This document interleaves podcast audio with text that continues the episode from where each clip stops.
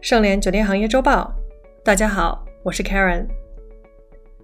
本期话题：世界能从中国的旅游及酒店学到什么？本文来自麦肯锡咨询。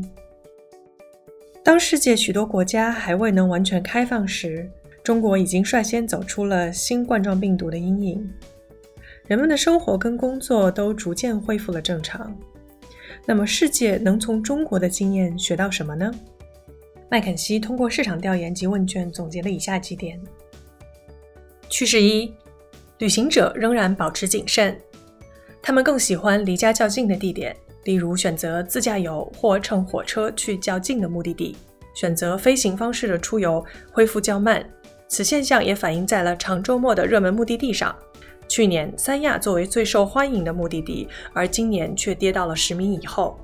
相反之，上海、广州、北京等城市成为了前三名。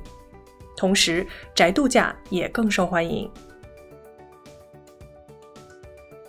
趋势二：年轻旅行者引领复苏。新冠状病毒对老年人和有潜在疾病患者的影响是最大的，而对于年轻人或者单身（这边的单身指的是无家庭人群）来说，恢复出行的愿望更高。这个趋势从清明节出游数据能够明显看出，预定出行的人中有百分之六十的人不到三十岁，比去年同期增长了百分之四十三。趋势三：经济型但不牺牲舒适度的产品。冠状病毒影响下的经济状况以及变化的出行人群特征也反映在消费结构上。终端和经济型酒店表现相对较好，反弹速度更快。中国百分之八十五的旅行者表示，今年的旅行支出将少于一万元人民币，这个数字只有二零一七年的百分之二十七。豪华酒店不仅受到了新消费模式的冲击，并且还受到了国际入境旅客缺乏以及商务会议骤减的双重打击，恢复速度最慢。趋势四。九月是经济的复苏高峰。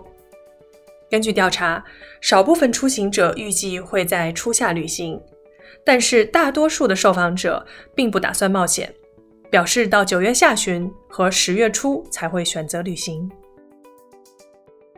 趋势五：户外、家庭和美食。谨慎的旅行者将避免拥挤的旅游景点，户外景点将是受欢迎的目的地。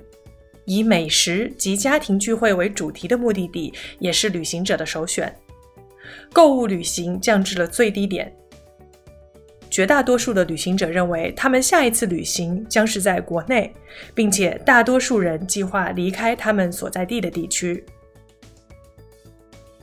尽管每个市场恢复情况各异，但我们确实也看到了共同点：人们仍然想出行，许多人将之称为报复旅行。如美国邮轮，目前是受疫情影响最严重的行业之一，但它2021年的预订量仍然保持强劲增长。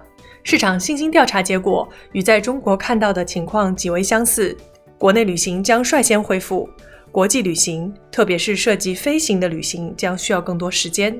缺乏国内市场需求的国家及城市复苏将会更加缓慢，并更可能首先向附近的国家的旅行者开放。旅行市场在其他国家的恢复将遵循中国的轨迹，年轻人会先开始出行，最开始的旅行将涉及附近的目的地。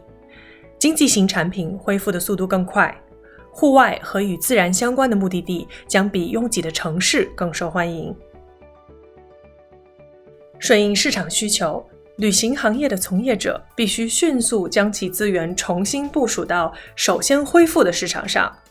流程和产品需要符合现状，如自助服务、保持距离和清洁标准，不仅可以保护客人和员工的健康和安全，还可以帮助恢复消费者的信心，从而为恢复长途的国际旅行奠定基础。而更重要的是，产品的性能、沟通和销售渠道需要适应变化后的客源结构。千禧一代和 Z 世代。正在取代婴儿潮。感谢收听，本节目由盛联国际独家制作播出。